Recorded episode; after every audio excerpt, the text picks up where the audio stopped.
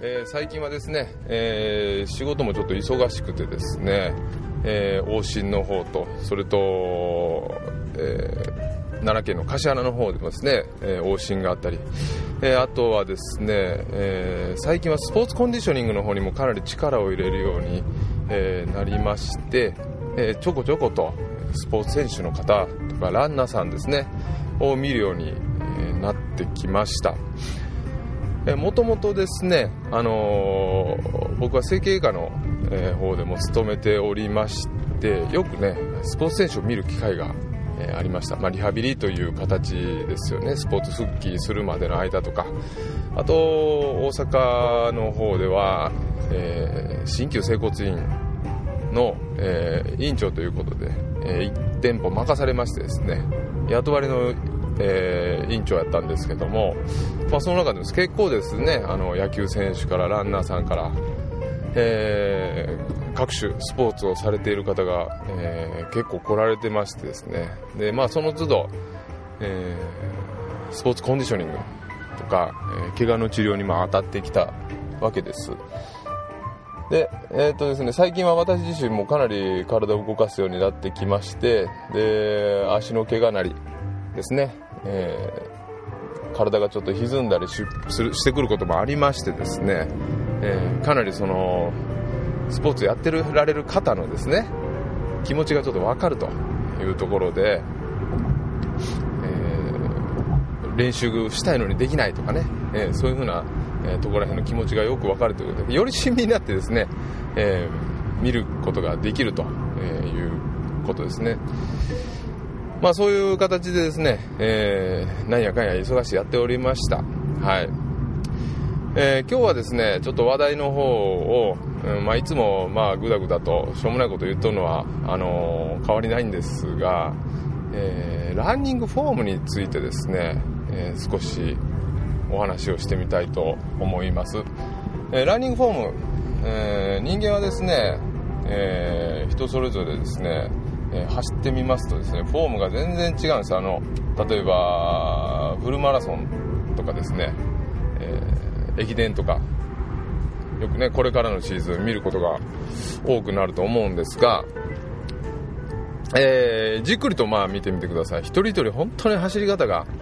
違うんですよね。あのストライドも違うしピッチも違うし、えー、体のその使い方っていうのが、え、違います。で人間というのはですね、えー、例えばお知り合いの方が、えー、遠くを歩いてますと顔は確認できないけどもあの人は誰々だっていうのがまあ分かるんですよ。分かると思います。あの皆さん経験あると思いますけども。ああの人がいるとかね、あのー、顔は確認できないんだけども声の届かないぐらいの距離でも、えー、分かると思うんですけども、えー、一人一人ですねかなりね個性的な歩き方をえー、しております、えー、体の使い方ですね。これかなり個性的ですね。一人一人違うんですよ。まあ、もちろん過去に怪我をされたとか、えー、足をね人体をねじた、えー、人体を切ったとかあ骨を折ったとかですね、え、腰痛持ちがあるとかですね。あと腕が片方動きにくいとかいろいろ原因はあるんですがあのー、一人一人本当にえー、個性がございます、えー、ランニングフォームもですねもちろんこれ一緒でして、えー、ランニングフォームももう個人個人によって全然、え走り方というのは、え違います。まあ痛みのある箇所ないにしてもですね、え骨のアライメントですねもともと持っている、え骨の配列であったりだとかと筋肉のえ、硬さですよね。柔軟性の違い。これはもうほんと一人一人違うと思うんです。もともと柔らかい人もおれば、まあ、めちゃめちゃ硬いような方も、え、いらっしゃったりとかですね、えー、するわけですよ。でそういうふうなことらへんが、えー、まあ、バックボーンにありましてで一人一人、えー走り方フォームというのは、え全然違うんですよね。で問題はですねあのー、走り方のフォーム云々よりもですねまず痛みがあるかどうかなんですよね、えー、走っていて、えー、痛みが出てくる。まあ、ランナーズニーとかですね、え、言われる膝が痛くなったりとか、え、走ることによるランナーの障害、え、腰が痛いとかですね。走ってると腰が痛くなったり、え足が痛くなったり、まあ、そのような、え現象がですね、えー出るかどうかというところなんですよね。でまあ一人一人フォームが違うわけですから、まあ、痛みの出る箇所ももちろん変わってくるんですけどもえー、その痛みの原因はそのフォームだけなのか、えー、あとは、え、靴ですよね。靴の状態がいいのかどうかあとは、えストレッチ不足があるのかどうか、えあとは練習量ですね、えきっちりと休む時に、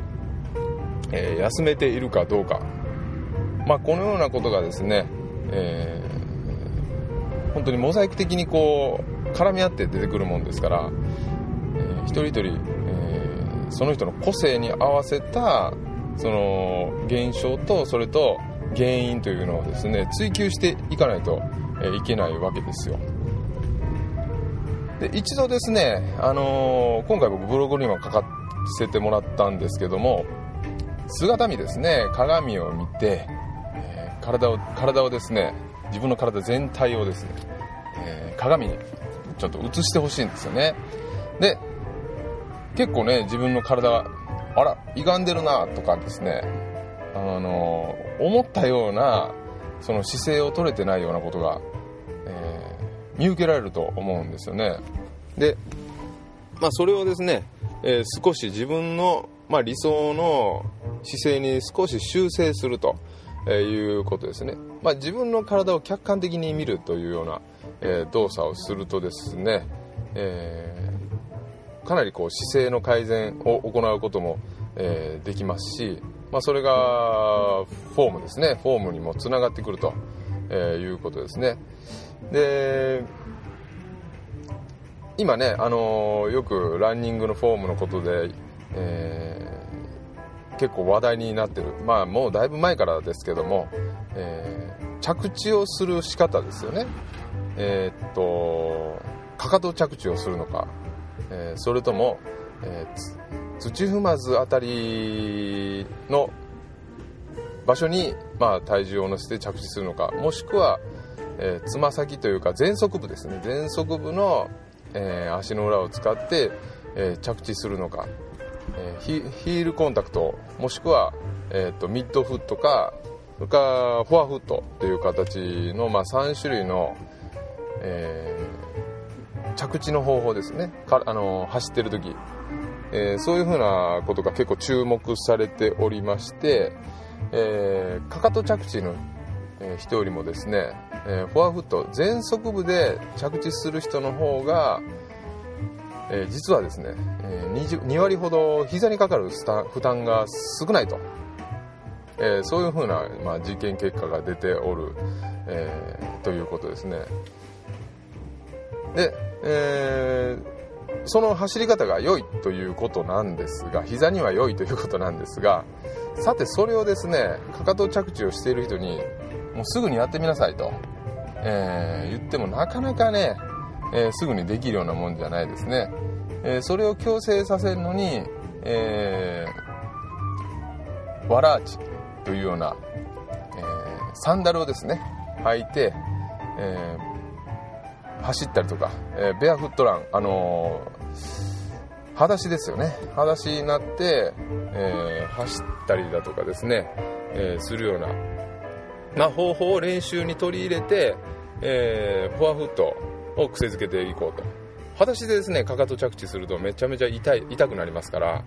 えかかとがもう大変なことに、えなりますから、えー、大体皆さんあの裸足で走り走ったりサンダルで走ったりするともう必然的にフォアフットの走り方ミッドフットの走り方に、えー、なってくるんですよね。でそれをですねじわじわと体に埋め込んでいこうということでで最近サンダルで走ったりとか裸足で走ったりするのが、えー、流行ってるしで時々ね本当に山の中でもですね、えー、見受けられる、えー、という風になってきております。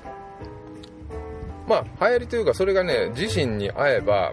本当に違和感なくいつも走ると膝が痛いんだとかね、あの、言ってたような方がですね、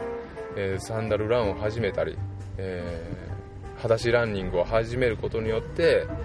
え全然こう痛みが出なくなったというような、えー、嬉しい報告も、え結構ございます、えただですね、えいきなりはできない、あのじわじわと体を慣らしていかないとダメですね。僕も最初ですね、え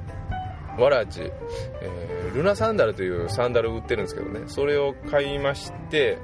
で、まあ、5キロほどですね、まあ、走ってみたんですよ。普通のペースでですね。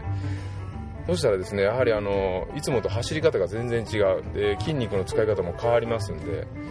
ふくらはぎの部分が非常にまあ張って痛くなりましたね。ですから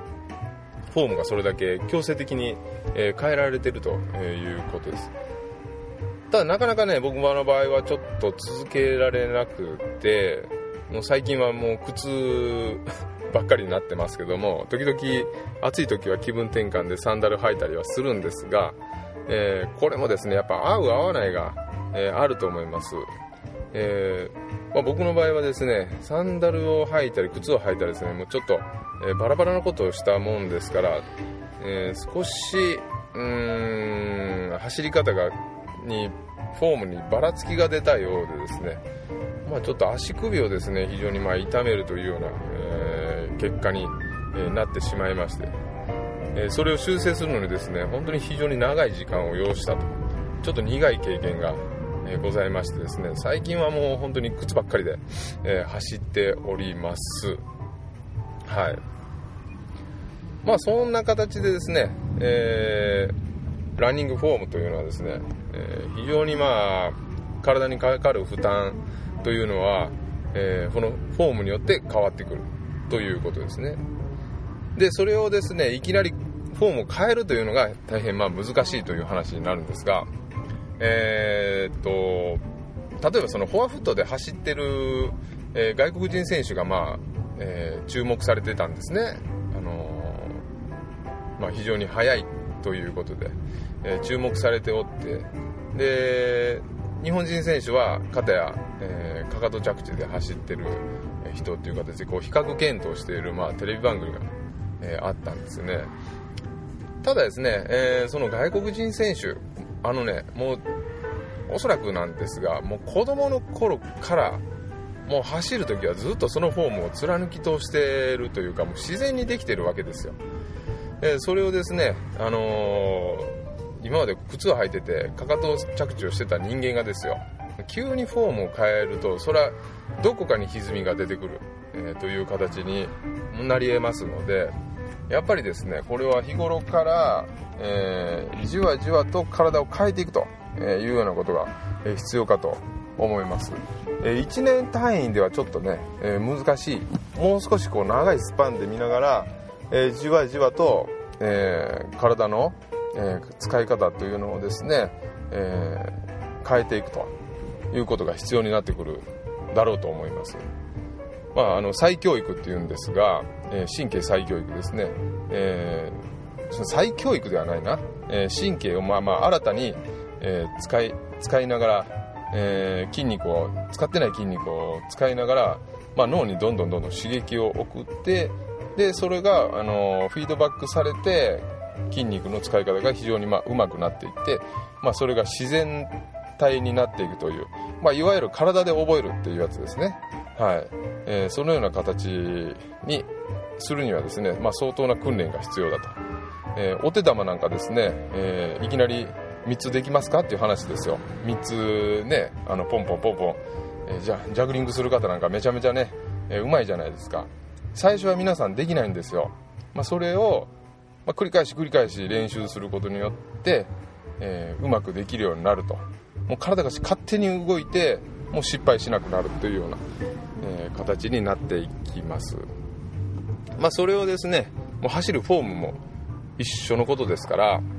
体の使い方というのは何度も何度も繰り返して、えー、体に覚えさせる、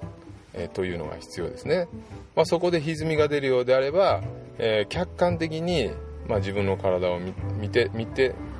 見るとか自分でですね。だと客観的に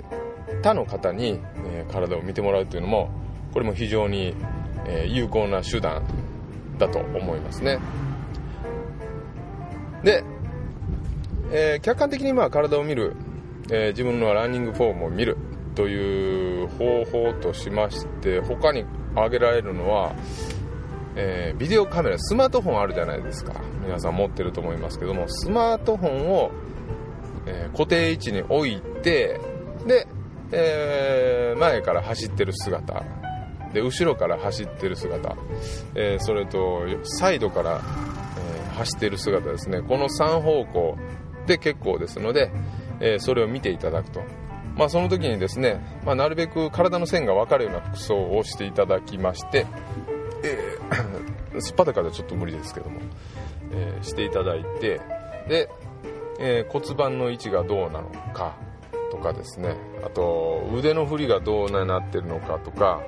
と目線ですよね。下を向いているのか上を向きすぎていないか、えー、あとは重心線を引っ張ってみて、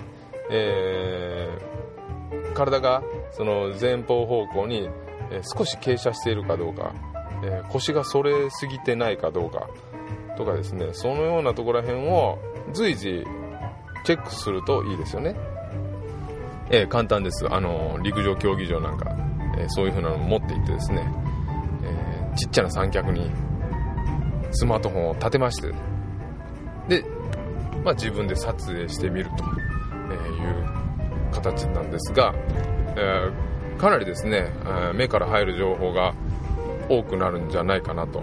思いますね。まあ、そのようなことをですね、一つ一つ積み重ねて、えー、まあ、例えばですね、姿勢が悪いな、背中が曲がってるなと、え思うんだったら、常日頃からですね、えー、胸を張るようにするとか、え